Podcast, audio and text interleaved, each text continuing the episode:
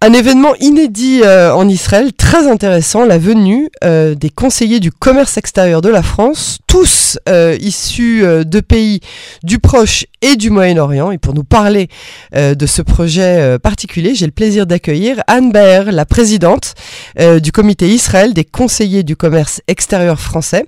Bonsoir. Bonsoir Ariel. Merci euh, d'avoir accepté euh, notre invitation sur Cannes en français. Euh, alors, avant qu'on commence à parler de l'événement lui-même, est-ce que vous pouvez nous expliquer qui sont ces conseillers du commerce extérieur français?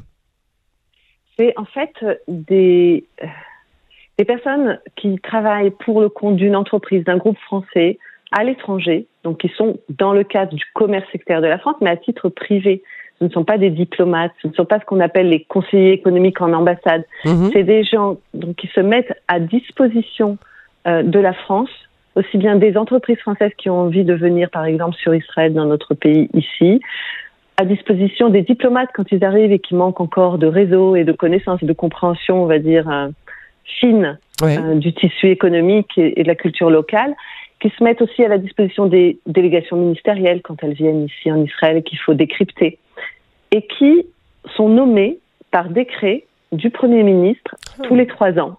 Donc c'est un rôle officiel, mais c'est un rôle bénévole et ça existe depuis 125 ans. C'est ah. une particularité de la France. Ah, c'est une particularité française. Il n'y a pas ça dans d'autres pays.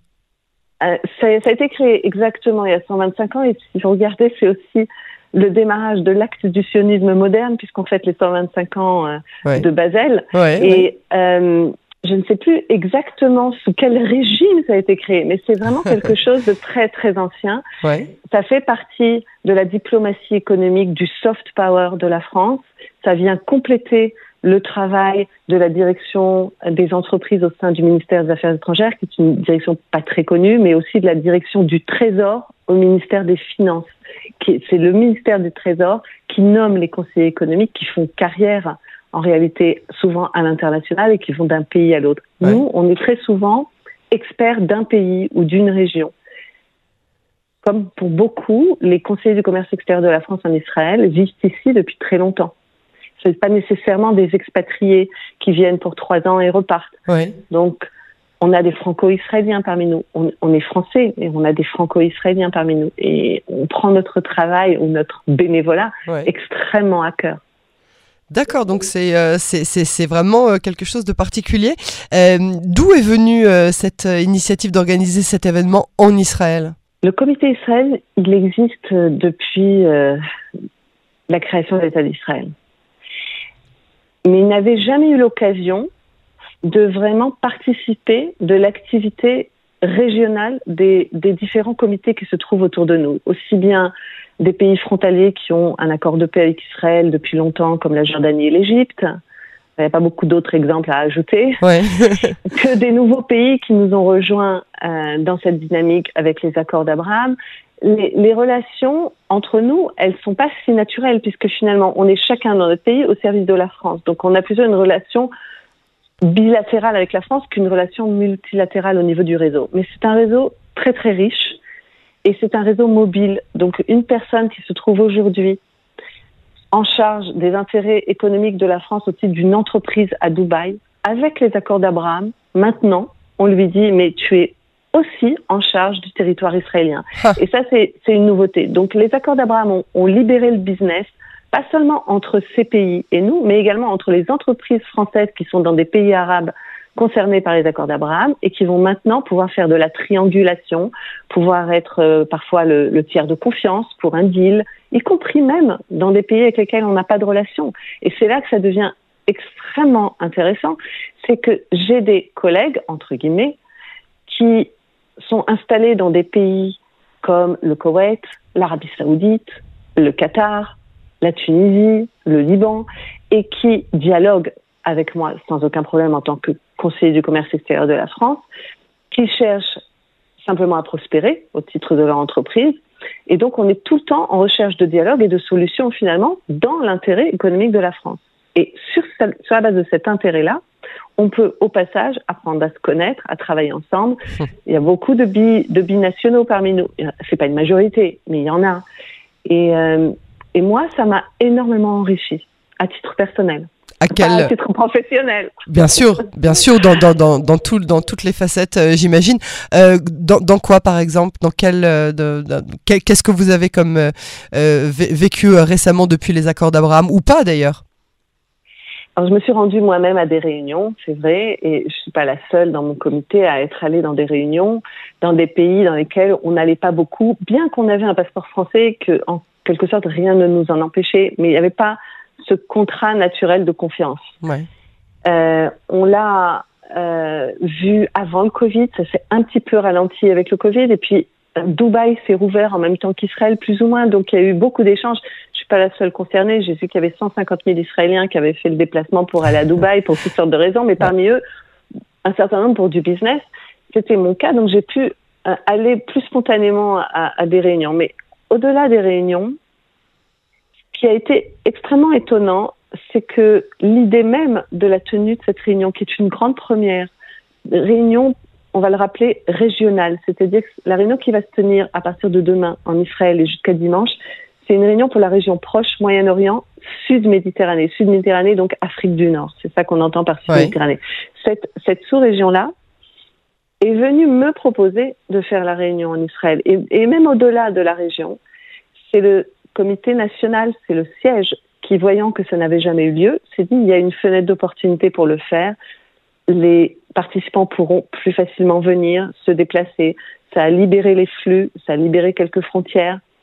Et au niveau des directions générales des groupes, quand, quand vous êtes directeur d'une filiale et que vous êtes basé au Moyen-Orient et que vous dites, même si c'est au titre de votre euh, mission de conseiller du commerce extérieur de la France, je vais m'absenter cinq jours, je vais partir en Israël. On a presque envie de vous dire, mais quel rapport ça a avec votre travail?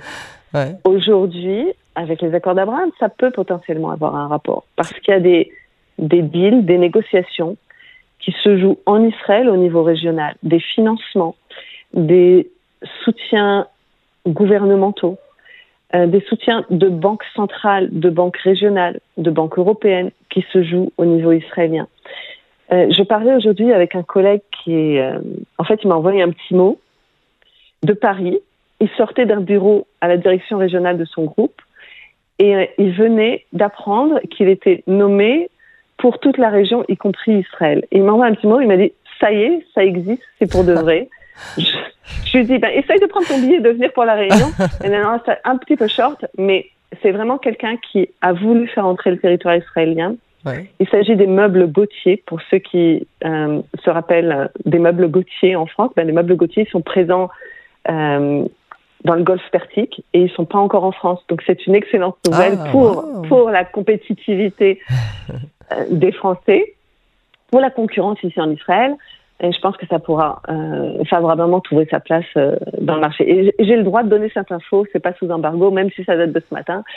Donc c'est c'est pour dire que c'est des choses qui font évoluer le business dans la high tech, mais aussi dans le low tech, dans le commerce. Ouais. Euh, c'est également quand vous regardez, mais là je pars vraiment sur des très grosses négociations, vous regardez le, le dernier accord qui a été signé entre Israël et Total Energy.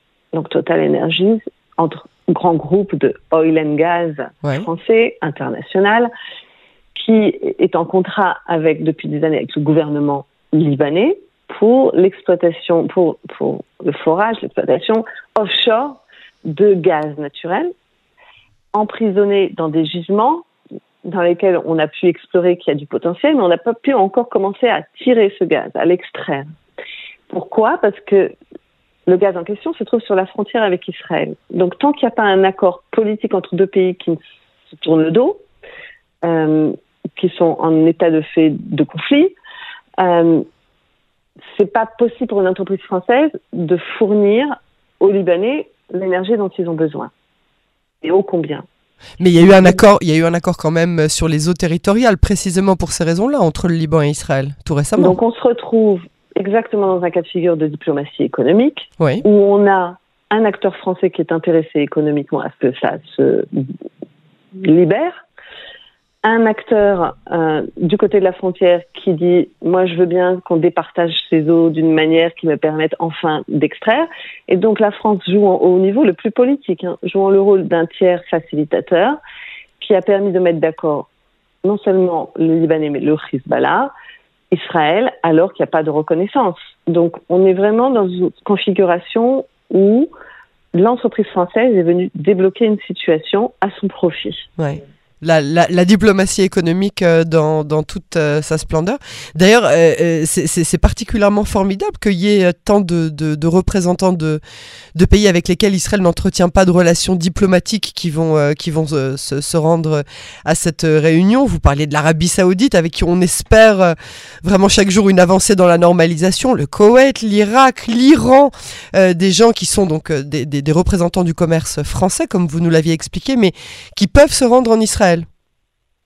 Comment est-ce que ça a été possible euh, au, niveau diplomatique Il ne faut pas oublier, ils sont tous français. Ils ont tous un passeport français. Donc, ils peuvent. Mais on sait bien qu'en Israël ou dans ces pays-là, on n'aime pas trop quand il y a des tampons des pays qui sont euh, ces pays-là.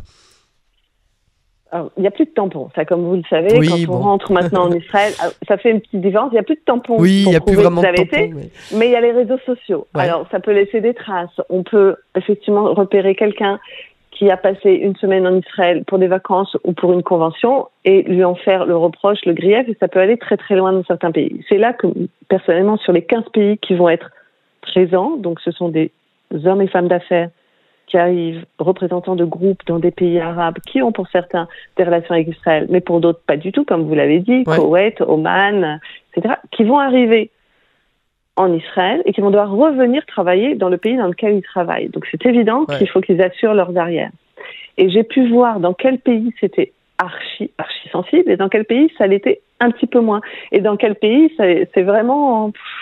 Et vous avez eu des surprises? Parce que là, euh, là, on s'imagine que bon, euh, dans certains pays comme Oman justement ou l'Arabie Saoudite, avec qui vraiment on est sur le point d'avoir euh, des relations diplomatiques officielles, ça a peut-être été plus simple. Mais l'Iran, l'Irak, le, le, Koweït, ces pays-là, vous avez eu des surprises ou au contraire c'était plus dans, dans la normalité de ce qu'on aurait pensé?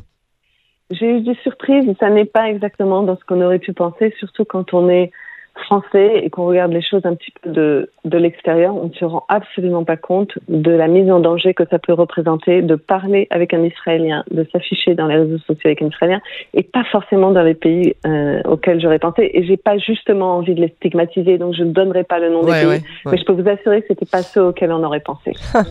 c'est, c'est, c'est, c'est, euh, euh, ça, ça, ça, ouvre l'esprit à, des, à des questions, bon, auxquelles on n'aura pas de réponse en tout cas ce soir. À quel point euh, justement, la signature des accords d'Abraham a joué un rôle important dans l'évolution de ces relations euh, économiques et diplomatiques. Sans rentrer dans à quel point ça a pu faire évoluer la relation économique d'Israël avec ces pays, toujours dans ce positionnement euh, conseiller du commerce extérieur de la France, ces deux dernières années, j'ai commencé à écrire dans les supports médiatiques dont je dispose, et notamment dans la revue qui est diffusée auprès du public des, conseillers du commerce extérieur de la France, pour sensibiliser aux accords d'Abraham, pour expliquer qu'on peut travailler aujourd'hui avec les pays arabes et avec Israël, puisque c'est ça toute la question derrière. C'est pourquoi certaines entreprises françaises jusqu'à aujourd'hui ne sont pas présentes ici, parce qu'elles ont privilégié une stratégie dans des marchés qui leur semblaient plus porteurs et plus gros que le marché israélien. Ce qui, sans aucun jugement de valeur politique, était certainement vrai dans beaucoup de, de, cas. Maintenant, aujourd'hui, Israël a grandi, Israël devient un pays euh, intéressant. Euh, on est passé en 30 ans de 3 millions à 9 millions et des gros consommateurs. On voit des enseignes arriver ici. Est-ce que le fait que Carrefour arrive maintenant, est-ce que ça a à voir avec les accords d'Abraham ou pas? Je ne sais pas, c'est concomitant. Voilà, ça arrive dans la foulée. Euh, c'est certainement aussi lié au pouvoir d'achat des Israéliens et la crise euh, de ce pouvoir d'achat aujourd'hui et aux besoins de, de, concurrence. Et probablement également, pour prendre l'exemple de Carrefour, je glisse euh, une idée qui n'est pas forcément en rapport avec votre question, mais Carrefour arrive aujourd'hui à l'heure où ça ne lui portera ombrage nulle part dans le cadre des accords d'Abraham, probablement même au-delà. Euh, à un moment où l'Israélien a besoin de concurrence et au moment où on supprime au 1er janvier, donc décision prise par le gouvernement précédent, sur des centaines de produits le besoin d'avoir un, une norme, un standard dédié à Israël, ce qui était extrêmement coûteux pour toutes ces pour toutes ces enseignes. Donc il y a une conjugaison de facteurs. Je veux dire qu'on ne peut pas tout juger à, à, l'aune des, des accords d'Abraham, c'est trop facile. Et les accords d'Abraham ne sont pas connus des Français. Donc en fait, imaginez que ça a un impact alors que ce n'est pas un sujet de discussion, c'est vraiment faire une corrélation qui n'a pas lieu d'être. Donc mon travail a été, pendant les deux dernières années, de faire parler des accords d'Abraham, d'expliquer les accords d'Abraham, parce que je suis les relations France-Israël à différents niveaux depuis 30 ans, activement, de par, de par mes activités professionnelles et de par mes activités bénévoles. Et donc, je sens qu'il y a une fenêtre d'opportunité pour libérer encore certains tabous. Maintenant, est-ce que cette fenêtre d'opportunité, elle va tenir? Tout le monde se pose la question ici. Ce n'est pas que par rapport aux entreprises françaises, mais en tout cas, cet événement, il a été conçu il y a trois mois, donc il n'y a pas si longtemps que ça. Personne n'a annulé sa venue pour des raisons liées euh, à l'actualité, on va dire, au contexte. Personne. Il y a une amitié et une bienveillance entre nous conseillers qui est exceptionnelle et qui chaque jour force, comment dire, l'admiration mm-hmm. et qui me donne la force de continuer. Euh, il faut voir que quand vous travaillez avec des Français qui vivent à l'extérieur du pays, qui sont pour 1000, personnes sur 4500 vivent en France, mais ce sont des gens qui sont portés vers l'export, qui pratiquent le voyage, l'anglais, les autres cultures, etc. C'est tellement facile de dialoguer. Oui. Euh, pour, terminer, euh, Anne-Bert, avec les quelques instants euh, qui, nous restent, vous attendez qui et quoi en termes d'entreprise et d'ailleurs de présence officielle, aussi bien française, européenne, j'imagine, mais israélienne à cet événement? Alors, traditionnellement, les, les, réunions régionales organisées par les CCE, ce sont des réunions fermées entre nous, à l'occasion desquelles on peut avoir quelques rendez-vous avec l'écosystème. Mais alors que d'habitude, quand j'organise des délégations, je présente l'écosystème de l'innovation, etc., ce n'est pas du tout l'objectif cette fois-ci. L'objectif, c'est de soulever des sujets liés aux accords d'Abraham entre nous dans une réunion fermée Également, nous avons quelques personnes de l'écosystème qui vont venir nous rencontrer ou vers lesquelles nous allons aller. Donc, nous allons rencontrer euh, par ordre d'importance le président Herzog qui va nous recevoir chez lui. Nous allons rencontrer toute la délégation? Toute la délégation finalement, toute la délégation. on a on a repoussé les murs. Oui. En fait, d'ici dimanche, euh, il n'y a qu'une partie de la délégation qui sera encore avec nous. Donc, du coup, euh, on va pouvoir emmener tous les conseillers eux-mêmes. Nous avons également parmi euh, les rencontres que nous allons faire localement le ministre qui était ministre jusqu'à il y a deux trois semaines, je crois, euh, de la coopération, de la coopération régionale et Saoui Fred que j'avais donc invité de, de longue date. Euh, et Saoui Fred, qui est un arabe israélien, qui était au gouvernement, qui, qui est issu de, de Meretz, et, et, qui n'est plus d'ailleurs candidat. Donc, euh, il n'a pas eu euh, à, à traiter cette campagne de la même manière que les autres. Donc aujourd'hui, c'est un homme euh, libre, un homme indépendant qui va nous faire profiter de sa liberté de parole encore plus que quand il était au gouvernement, mais c'était déjà très impressionnant à l'époque. Euh, nous allons rencontrer des directeurs généraux de ministères et nous allons également être en contact avec le ministère des Affaires étrangères, le ministère de l'économie, etc. Mais ce sera à l'occasion d'activités où ils viendront nous rejoindre. Nous allons rencontrer l'ambassadeur, bien sûr, de France, qui va nous recevoir chez lui demain soir, mhm. mais également le consul général à Jérusalem, qui est en charge des relations avec l'autorité palestinienne, euh, qu'on croisera euh, sur notre route. Et, nous allons nous ouvrir euh, deux domaines français que nous allons visiter, en fait, deux visites dans Jérusalem à Bougoche liées à, la culture, au patrimoine français. Donc tout on un... va faire tellement de choses. Oui, oui, oui. C'est un programme extraordinaire. On va rencontrer Ecopis, une association très importante qui œuvre au travers de l'environnement euh, pour rapprocher euh, les entreprises euh, de l'environnement, des populations civiles, obtenir les autorisations de toutes les personnes, toutes les parties prenantes concernées pour assainir, pour protéger l'environnement et qui a déjà enregistré énormément de résultats entre euh, les territoires palestiniens euh, de Ramallah et de Gaza, la Jordanie, Israël. Donc comment comment surmonter le conflit et préserver cet environnement qui ne connaît pas de frontières et qui est commun à tous? on a un programme externe en dehors de la Réunion qui est qui est très beau. On veut qu'il ressorte de ce pays en se disant comme, comme on le fait à titre professionnel, chaque fois que j'ai une délégation qui vient pour ma société, j'attends qu'une chose, c'est ce qui repartent la larme à l'œil en se disant je reviens avec ma famille demain. Et c'est ça que je veux obtenir. C'est pas qu'une relation professionnelle, c'est une relation humaine et euh, émotionnelle. bien sûr. Voilà. Anne-Bert, euh, merci beaucoup euh, pour cet entretien. Je rappelle que vous êtes donc la présidente du comité Israël des conseillers du commerce extérieur français. bonne chance pour cette réunion qui s'annonce magnifique et à bientôt sur les ondes de Canon français. À bientôt.